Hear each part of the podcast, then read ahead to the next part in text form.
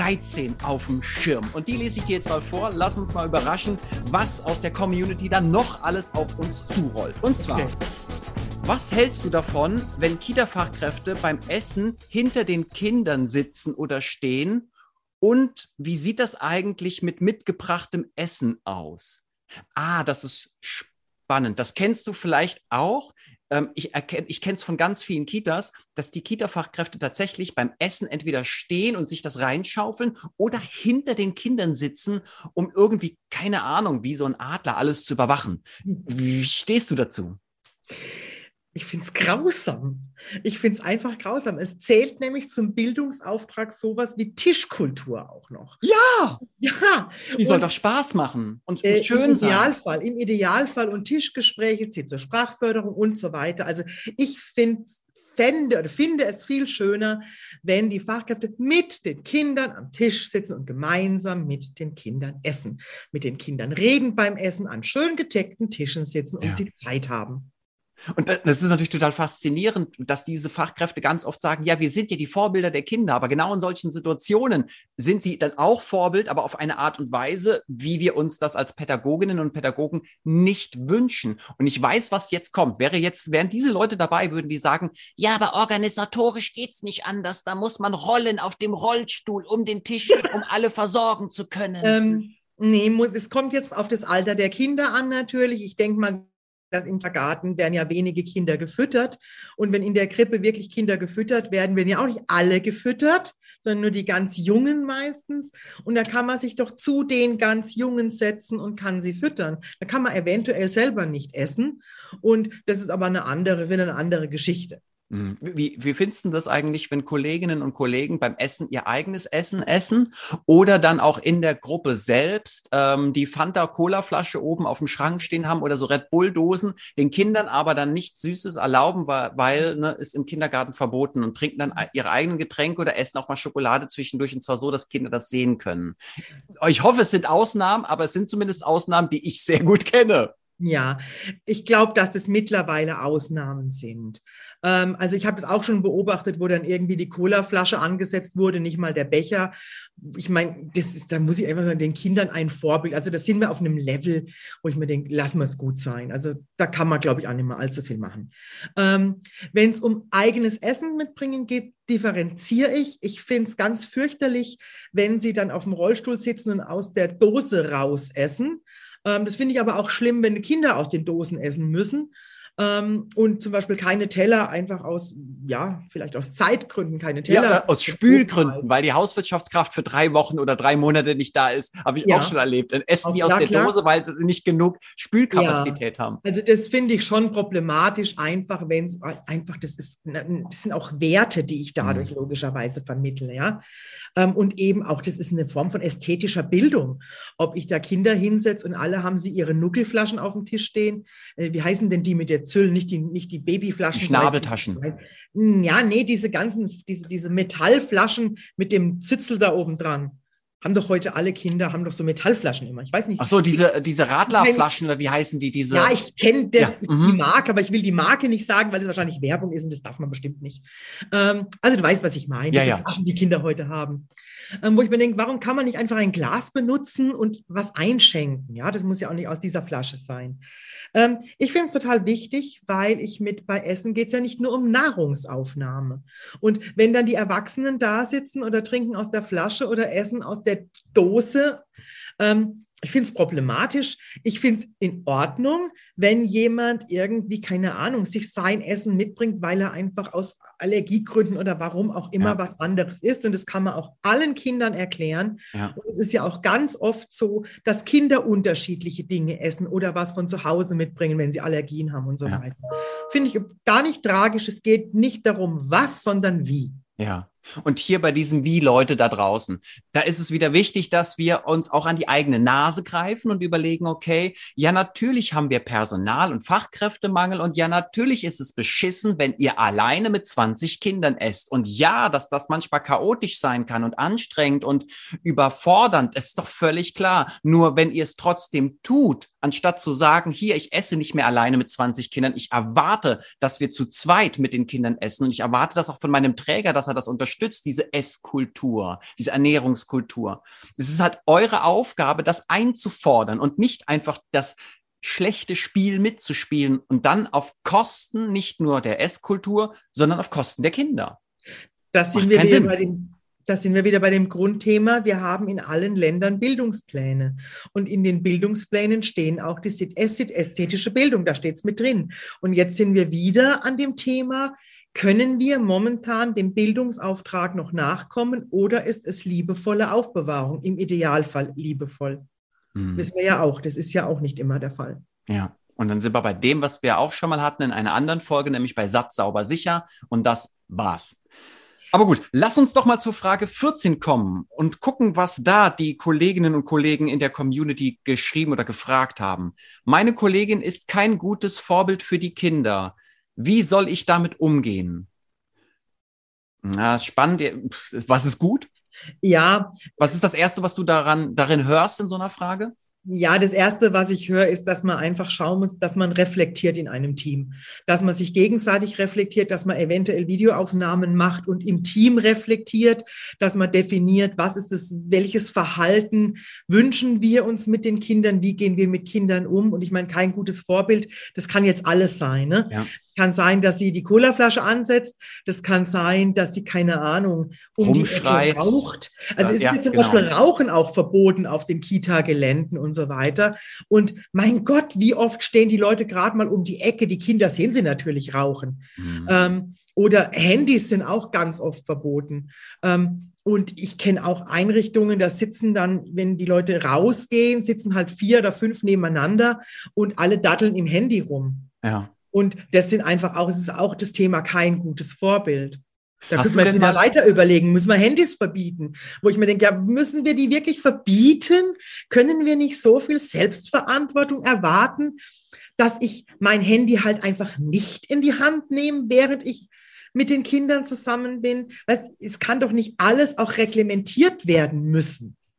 Ja, manchmal wirkt es tatsächlich so. Aber ich finde es noch spannender, jetzt nochmal mit dir einen Schritt weiter vorne anzusetzen, nämlich, was ist gut? Hast du denn schon mal ein Team erlebt, das sich wirklich getraut hat, sich dieser Frage mal zu stellen, was macht eigentlich eine gute Kita-Fachkraft aus? Was ja. für ein Mensch ist das? Was für Werte hat sie? Was für Interessen? Was für Fähigkeiten, Kompetenzen? Was für Wissen? Was für eine Lebenshaltung hat sie eigentlich? Ja, habe ich. Ich glaube, wenn ich das nicht kennen würde, würde ich nicht mehr arbeiten. Wow, okay. Dann wäre ich ja nur noch deprimiert und würde mir denken, lass das ganze Kita-Gedöns überhaupt nicht. Ich kenne einfach Teams, in denen läuft's gut. Ich komme gerade aus einer Fortbildung. Vor einer, vor einer 20 Minuten war ich noch in der Fortbildung. Und da hat eine Teilnehmerin erzählt, dass sie jede Woche reflektieren, dass die Leitung in alle Gruppen geht und dass die das gewöhnt sind, dass die Leitung kommt und dass die auch keine Angst mehr haben, sondern dass sie einfach dadurch wachsen. Ja. Und wirklich eine Fehlerfreundlichkeit im Team ist. Es gibt sie. Ja. Es gibt sie, Andreas. Was brauchen brauchen wir denn, damit Kita-Fachkräfte sich auch trauen, diese Methoden anzuwenden, von denen du gerade gesprochen hast? Denn wenn ich damit komme, hey Leute, Video-Home-Training, ja, wie damals die Niederländer das ins Leben gerufen haben, allen voran ja natürlich Maria Arzt, ja. nehmt euch doch auf, dann sehe ich so Gesichter so, wow, ja. aufnehmen, mich selbst dann dabei zugucken, wie ich mich verhalte und ich ja. rede. Was brauchen wir für eine Kultur, damit Leute auch mal Bock darauf haben, sich weiterzuentwickeln? Wir brauchen Fehlerfreundlichkeit. Ähm, wir brauchen Leitungen, die das auch in die Hand nehmen, die das selbst auch vorleben und die auch einem Team zeigen, dass eine, eine Form von konstruktiver Kritik uns alle weiterbringt. Ja. Also wir brauchen eine reflexive Grundhaltung. Und den Mut, auch Dinge anzusprechen, oder? Ich, so viele ja, Leute, die, Mut, die sagen die Dinge nicht, weil sie denken, sie treten damit jemandem auf die Füße, wo ja. ich mir denke, ja, aber wir sind doch Profis. Nee, nicht alle. Aber nee. es wäre zu erwarten in der Kita. Ja, es wäre schön. Aber ja. das sind, ich, wir, das sind wir noch nicht. Wir sind, ich glaube, dass dieser in dem ganzen sozialen Bereich, das ist nicht nur Kita-Bereich, ich glaube, das sind viele Menschen, haben keine professionelle Grundhaltung. Ähm, wir hatten, haben uns ja gestern Abend gesehen und da war auch eine äh, Teilnehmerin, die gesagt hat, von wegen, es ist nicht wichtig, ob ich Eltern mag oder nicht mag. Es geht um eine professionelle Haltung. und es geht um eine professionelle Gesprächsführung und so weiter. Und da, da kommen wir wieder zum Thema Ausbildung. Das ist noch nicht da. Mhm. Ähm, und es wird angesprochen, aber es wird, wie du immer sagst, es wird nicht trainiert. Und ja. es reicht doch nicht, wenn ich weiß, äh, wenn ich das Kommunikationsquadrat von Schulz von Thun kenne. Ja, vielen Dank, das kennen wir alle. Ähm, ja. Nee, wir müssen ins Tun kommen. Es ist ganz wichtig, dass wir analysieren und wenn wir gemerkt haben, okay, bei der Analyse hat sich ergeben, dass mir das und das noch nicht so liegt oder ich Angst davor habe, das und das zu tun oder es mir im Moment noch keine Freude bereitet, im Moment, dass ich jetzt ins Tun komme, trainieren. Durch Rollenspiele, ja, ganz klassische auch. Rollenspiele. Aber es gibt auch andere Varianten oder Werkzeuge, die wir verwenden können, um, um einfach, ja, wie im Sport, ne? Einfach die Dinge zu tun und über das Tun hinaus besser zu werden. Aber das Tun bedeutet nicht, es nur so zu sehen oder es zu hören, sondern es selber zu machen. Man muss es unbedingt machen, das denke ja. ich auch. Und dafür brauchen wir dann wieder Menschen, die in, in die Praxis gehen, die vor Ort auch begleiten, coachen halt einfach. Mhm. Gibt's denn so aus dem, hast du so aus dem FF, so aus dem Bauch, gibt's da so ein, zwei, drei Dinge, wo du sagst, das geht gar nicht bei einer Kita-Fachkraft? Also, weil sie ja hiervon spricht, meine Kollegin ist kein gutes Vorbild. Gibt's Dinge, wo du sagst, so, wenn das eine Kita-Fachkraft tut gegenüber dem Team oder den Kindern, dann ist wirklich zappenduster? Naja, Andreas, das sprichst du meine Lieblingsthemen an. Es geht überhaupt nicht, wenn ich mit Kindern gewaltvoll umgehe. Es geht nicht, dass ich Kinder anbrülle. Es geht nicht, dass ich Kinder vor die Tür sitze. Es geht nicht, dass ich Kinder zum Essen zwinge, vor anderen Kindern oder Erwachsenen blamiere. Und es geht genauso bei Kollegen nicht. Mhm. Und es geht auch nicht, dass ich in einer Einrichtung, dass ich Kinder nicht begrüße. Ähm, nehmen wir mal so die Basis von allem. Also ich meine, wir reden ja hier schon nicht mehr über liebevoll. Wir reden ja über Freundlichkeit. Ja über und, aber die ist runter reduziert. Anke, jetzt lass uns hier einhaken. Wie, wieso sind die Standards runter reduziert worden? Denn wenn du, wenn jetzt hier Leute beisitzen würden, kann ich dir jetzt schon sagen, ja, nicht mehr schreien, Frau Ballmann, ist schon klar. Ja, dass sie leben in einer utopischen, unrealistischen, idealisierten Welt. Manchmal schreit man halt mal. Du, und das ist genau der Punkt. Manchmal schreit man halt mal ja, weil wir Menschen sind, weil wir alle tagesformabhängig sind. Auch jetzt kommt es aber darauf an, ob ich mal schrei und mich danach entschuldige bei einem Kind oder auch bei den Kindern, wenn ich schrei. Also ich habe schon Kinder angeschrien, mhm. einzelne und auch Gruppen. Ich habe mich danach aber entschuldigt und ich glaube, ich würde es jetzt nicht mehr tun, weil ich einfach zwischen damals und heute liegen 20 Jahre und ich habe mich weiterentwickelt und das darf ja jeder andere auch. Ja. Ähm, und ich glaube, also für mich ist sämtliche Formen von Gewalt, finde ich No-Gos und da weiß ich, dass ich sehr, sehr rigoros bin mittlerweile, wahrscheinlich weil ich es überall sehe und von wegen das Argument, Frau Ballmann, Sie leben da, was hast du gesagt, im Elfenbeinturm? so ähnlich, ja. Ähm, definitiv. ich oft zu hören. Ja, der Idealist. Das ist unrealistische Ebene, ähm, Unre wo nein. ich mir denke, Alter, fuck nein. you, ich habe das seit fünf, ich habe das zehn Jahre gelebt, so ey. Ja, also ich glaube, also Idealist, ja, den Schuh ziehe ich mir an, das bin ich. Und ich bin froh, dass ich es bin. Und ja. ich glaube daran, dass wir das hinkriegen können. Ich glaube daran, dass ich glaube, das ist viel Arbeit. Und jetzt kommt der Punkt, ich muss sie halt tun wollen. Und wenn ich da sitze und sage, ich habe überhaupt keine Lust auf irgendeine Veränderung, ich möchte mich nicht reflektieren, das habe ich neulich auch gehört, Frau Ballmann, Sie können nicht erwarten, dass Pädagogen sich alle reflektieren. Doch, kann ich. Ist der Job, es gehört zum Job dazu. Ja. Und wenn jemand nicht an seiner Persönlichkeit arbeiten will, und es geht nicht um Perfektion, das ist ganz wichtig. Es geht um Entwicklung, es geht um Anschauen, es geht um eben Persönlichkeitswachstum. Ähm, das erwarten sie von, von, den Kindern auch. Ja. Ähm, und dann, sorry, falscher Job. Mhm. Das ist so ein bisschen wie wenn ein Pädagoge zu mir sagt, ich mag nicht reflektieren. Dann denke ich mir jedes Mal, es ist wie wenn ein Metzger sagt, ich kann kein Blut sehen. Oder ja. ein Chirurg. Äh, ja. Falscher Oder ein Pilot, der Flugangst hat. Also das auch ist so schwierig. Ja. ja. ja. Also Leute, dann sucht euch halt was anderes, ja? Oder wenn ihr nichts anderes wollt, na bestens, dann haut doch rein, ja? Aber bitte nicht im wahrsten Sinne des Wortes, weil dann wären wir wieder bei der gewaltvollen Erziehung, sondern entwickelt euch, macht etwas, unternehmt etwas. Ich finde, Frage 15 okay. passt hier relativ gut. Ähm, musste ich gerade schmunzeln, als ich so drauf geschielt habe. Nämlich, äh, jetzt geht's schon wieder um die Kita-Fachkraft an sich. Frage 15. Meine Kollegin jammert nur und vergiftet damit die Stimmung im Team. Was kann ich dagegen tun? Ja, wir kennen sie alle.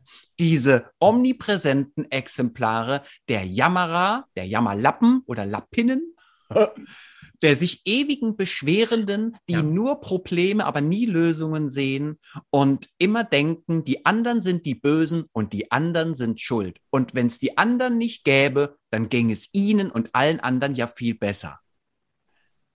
Was sind deine Gedanken und Erfahrungen dazu?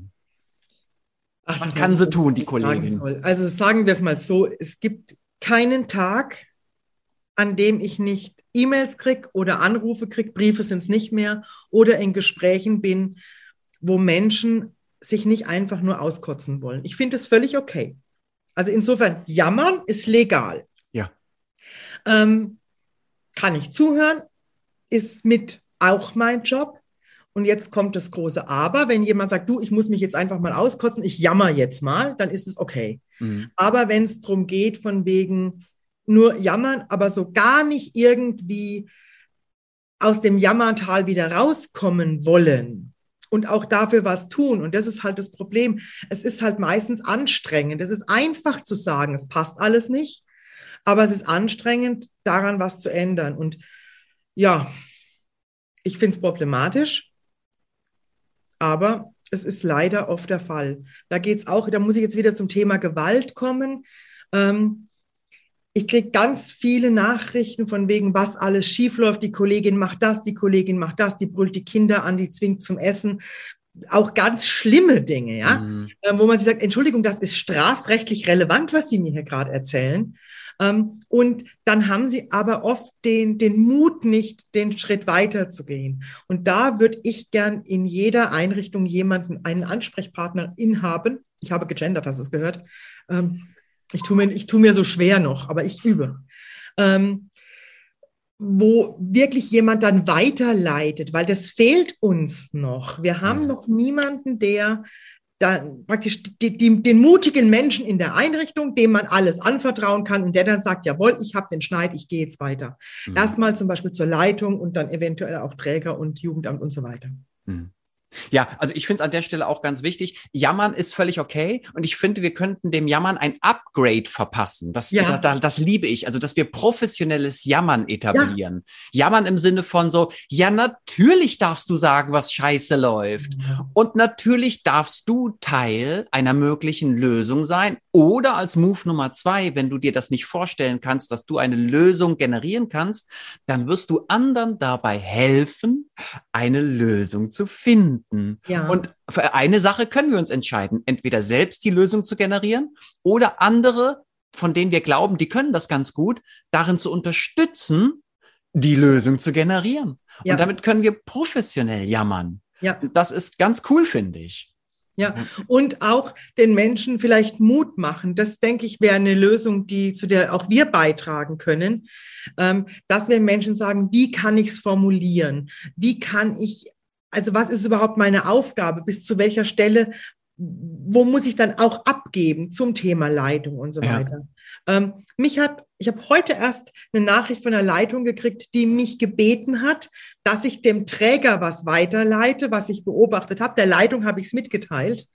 Ähm, und die Leitung sagt, sie traut sich nicht, da geht es um Gewalt, dass ihrem Träger zu erzählen. Und wie schön wäre es jetzt, ich würde ja viel lieber mit der Leitung telefonieren und würde sagen, hm, komm, wir machen das zusammen und dann gehen Sie zum Träger. Ähm, ich habe sie noch nicht gefragt, ob sie es will. Ich frage sie vielleicht einfach. Ähm, wenn nicht, sage ich es dem Träger, weil ja, da sind wir fast schon wieder bei Montessori, hilf mir es selbst zu tun. Ja. Jetzt machen wir das nur nicht mit den Kindern, sondern schon mit den Kita-Fachkräften, von ja. denen wir eigentlich Maßstab wieder davon ausgehen, dass die das schon können, weil wenn wir da noch ansetzen müssen an den Basics, dann frage ich mich natürlich, warum überhaupt äh, Kita-Fachkräfte eine Ausbildung gemacht haben oder warum eine Kita-Leitung oder ein Coach überhaupt Kita-Leitung oder Coach ist.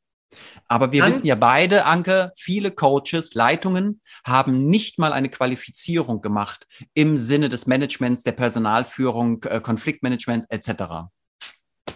Ja, Also, ähm, was können wir dazu sagen? Ähm, schlechte Stimmung im Team, weil jemand ähm, die Stimmung verpestet. Vielleicht als kleiner, ähm, ich gebe noch was da hinzu, ich streue noch ein bisschen ein Gewürz rein. Ähm, wenn ihr so Leute habt im Team, dann hört doch mal auf, denen zuzuhören. Weist sie doch mal darauf hin, dass ihr gerne Lösungen haben wollt und wenn die nicht ähm, Lösungen generieren, aber weiter jammern wollen und klagen und meckern, dann sagt ihnen doch einfach so, nee, dafür bin ich nicht mit zu haben. Und dann geht ihr. Und vielleicht wirkt das ja alleine schon, dass sie keine Plattform mehr haben, dass sie niemanden mehr haben, der ihnen zuhört beim Jammern und Klagen. darf ich eine Buchwerbung machen? Ja, bitte. Es gibt ein kleines Büchlein, das heißt, ich weiß jetzt den Autor nicht, habe ich schon hundertmal verschenkt. Das heißt, bitte nicht helfen. Es ist auch so schon schwer genug. Ich kenn's nicht. Muss mir auch mal aufschreiben. Warte.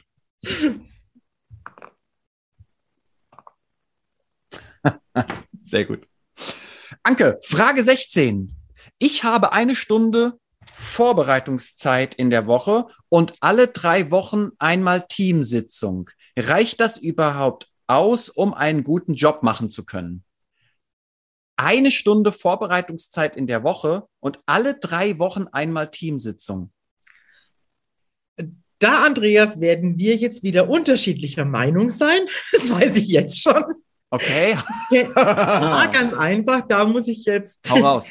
äh, da haue ich jetzt einfach raus. Ich kenne Menschen, die haben null Vorbereitungszeit ähm, und machen einen wunderbaren Job und haben trotzdem Teamsitzung.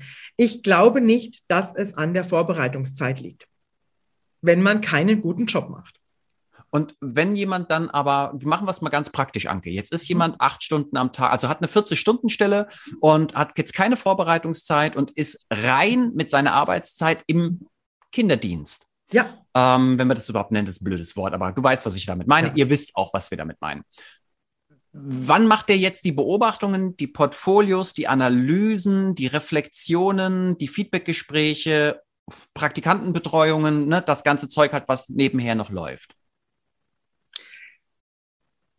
ich mache mir jetzt keine Freunde, aber das macht er, macht auch nichts.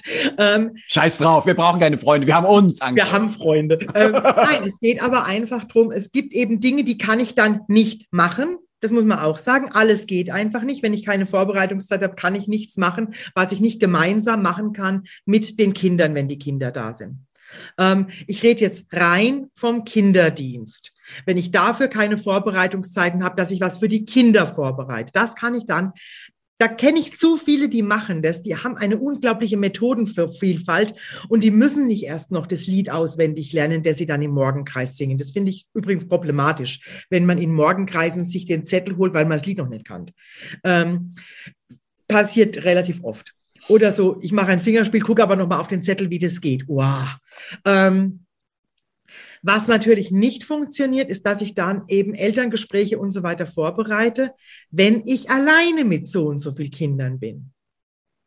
Aber da wissen wir, wenn man alleine mit 20 Kindern ist, da geht's ohnehin nur um Aufsicht. Und die kann man oft nicht gewährleisten. Mhm. Ja, es ist natürlich, es ist schon so eine Sache. Also ich bin ja hoch anspruchsvoll äh, in der Zusammenarbeit mit Kita-Fachkräften, genauso wie du auch. Und ich erwarte auch, dass die Leute natürlich sich Dokus angucken, Reportagen angucken über Bildung, Erziehung, Kommunikation, Entwicklung, was auch immer, dass die Fachbücher lesen. Also ich habe schon einen hohen Maßstab und diesen Maßstab ist ähnlich wie im Leistungssport. Den kannst du nur erfüllen durch viel Training. Und so. ich gebe gerne immer mal so Beispiele aus dem Profifußball, wobei ich kein Fußballfan mehr bin, aber ich mag diese Vergleiche manchmal. Die Fußballer trainieren jeden Tag acht Stunden, um an einem einzigen Tag in der Woche nur für 90 Minuten zu glänzen. Wir trainieren nie, um an jedem Tag acht Stunden zu glänzen. Mhm. Das funktioniert so nicht. Also Nee. ich verstehe, was du meinst, Anke. Es gibt diese Leute, die integrieren das. Das ist Teil ihres Lebens. Das sind so passionierte Menschen wie wir, Mhm. die auch ähm, jenseits von regulärer Arbeitszeit sich professionalisieren, weil es einfach ihre Passion ist und dadurch einfach auch vielleicht weniger offizielle Vorbereitungszeit brauchen und weil Ja. sie über einen guten ja, äh, Methodenkoffer verfügen. Also es gibt aber auch ganz viele, die brauchen das vielleicht, um, um wirklich tagtäglich zu trainieren. Gerade Elterngespräche durch Rollenspiele etc. Und ich halte eine Stunde in der Woche offiziell plus einmal Team in alle drei Wochen einmal Team. Das ist meines Erachtens nach grotesk. Das Team finde ich jetzt wesentlich problematischer, wenn ein Team sich zu, zu wenig Zeit füreinander hat. Ja. Weil sich das auch in der Praxis so niederschlägt. Und was so Informationen angeht, es ist immer ganz schwierig. Also ähm, diese da weiß ich auch immer, ist auch für mich ganz schwer zu definieren, vielleicht muss man es auch gar nicht definieren. Was ist noch Arbeit und was ist dann Freizeit oder ist es nicht insgesamt Leben? Ähm, und wofür interessiere ich mich? Was weiß ich, wenn ich, wenn ich bügel, gucke ich Fernsehen, dann gucke ich mir halt irgendwelche äh, Dokumentationen oder Vorträge an. Ich nenne es immer Bildungsbügeln. Erstens ist dann das Bügeln schneller vorbei. Das ist nicht meine größte Leidenschaft. Und das, ich werde einfach unterhalten. Dann schaue ich mir halt irgendwelche Vorträge, letztes Mal über, was, über Hirnforschung was angeschaut. Ähm, und was ist das jetzt? Ist ja. das jetzt meine Freizeit? Jetzt machst du Fass auf, Anke. Jetzt machst ja, du. Aber das ist ich liebe das, ja. Also. Ja, aber das ist doch ein Thema. Und wenn ich mich für Pädagogik und für meinen Beruf interessiere, also sorry, da, davon gehe ich jetzt einfach mal aus. Das heißt ja nicht, dass ich 24 Stunden Bildungsbügeln machen muss. Aber wenn ich dann irgendein Buch lese, ein, ein, ein Fachbuch, es gibt ja auch schön geschriebene Fachbücher. Ja. Geht jetzt nicht von einer Dissertation, die keiner lesen will. Ähm, was ist das? Ist das jetzt Arbeitszeit oder lese ich einfach vielleicht ein Buch, das sich ja mit Kindern beschäftigt, auch in meiner Freizeit? Ja, weil du es ja gerne tust. Und jetzt ist die Frage, ja, aber das sind wir doch genau am Fachkräfte, das, was sie, wofür sie sich eigentlich entschieden haben oder so brennen, eigentlich, ne? Sie brennen so für diesen Job. Es ist eine Berufung, aber die hört dann um 16 oder um 17 Uhr auf und das Fachbuch ist dann eine Belastung. Jetzt bin ich irritiert. Ja gut, also wenn man muss, dieser Beruf muss, ich glaube nicht, dass alle Menschen berufen sind, die mit Kindern arbeiten. Manchmal ist es einfach auch nur ein Job.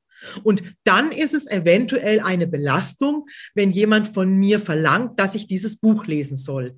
Ähm, ich, das Thema Berufung ist ein ganz heißes Eisen. Ähm, ich glaube aber, dass es durchaus möglich sein muss, dass in einer Einrichtung ähm, sich Menschen auf einen gleichen Stand bringen, was Wissen angeht. Ja. Und dann, wenn die Vorbereitungszeit nicht da ist, dass ich dann sage von wegen, okay, dann gibt's halt einen Teamtag. Und dann wird eben zu diesem Thema einen Teamtag gemacht. Ja. Und der ist auch überall da. Also ich glaube, ich muss mal flexibel sein. Ähm, ich finde es wahnsinnig problematisch. Das hatten wir aber schon in einer Frage, da waren wir auch nicht einer Meinung. Da ging es um dieses bisschen zu früh oder bisschen zu spät. ich weiß. Ja, und ja. das ist das, nee, für mich ist das dasselbe Thema. Mit was beschäftige ich mich in meiner Freizeit? Ich denke halt einfach, ähm, es geht doch um Lebenszeit. Also womit verbringe ich denn die ja. Zeit in meinem Leben? Ja, denn es ist ja egal, wie du sie deklarierst, also wie du sie nennst. Du kannst sie Arbeitszeit nennen, du kannst sie Freizeit nennen, Partnerzeit, Freundschaftszeit. Sie ist nur ein einziges Mal abrufbar. So und deswegen nenne ich sie Lebenszeit. Genau, und ich glaube auch, dass jetzt da niemand auf die falsche Idee kommt. Das ist mir auch wichtig. In meiner Lebenszeit setze ich auch Grenzen. Und Prioritäten. Ähm, und Prioritäten, ja, und, und auch Grenzen. Also ich habe, neulich hat mich jemand auf WhatsApp, WhatsApp nutze ich privat. Ähm, die Telefonnummer ist offiziell. Plötzlich kriege ich WhatsApps mit Bewerbungsfotos. Also okay, da war, die Grenze war in einer Sekunde gesetzt. Mhm. Ähm, äh, geht gar nicht, ja. ja. Und dann habe ich so aber vielleicht ist es das ja, Anke. Kann es sein, dass ähm, die Menschen gar nicht Angst davor haben, ihr, ihr Modell von Arbeitszeit und Freizeit aufzugeben für Lebenszeit, sondern dass sie Angst davor haben, dass sie dem nicht gewachsen sind. Dieses Grenzen setzen und dann guckt der andere komisch oder denkt etwas Komisches und ich kann ja. das nicht aushalten. Und da sind wir genau wieder beim Punkt, Menschen Mut zu machen, Menschen zu bestärken, ihnen auch, wenn sie es noch nicht können, weil sie es vielleicht nie gelernt haben, ähm, ihnen zu zeigen, wie man Grenzen setzt, und zwar ohne einen anderen zu verletzen.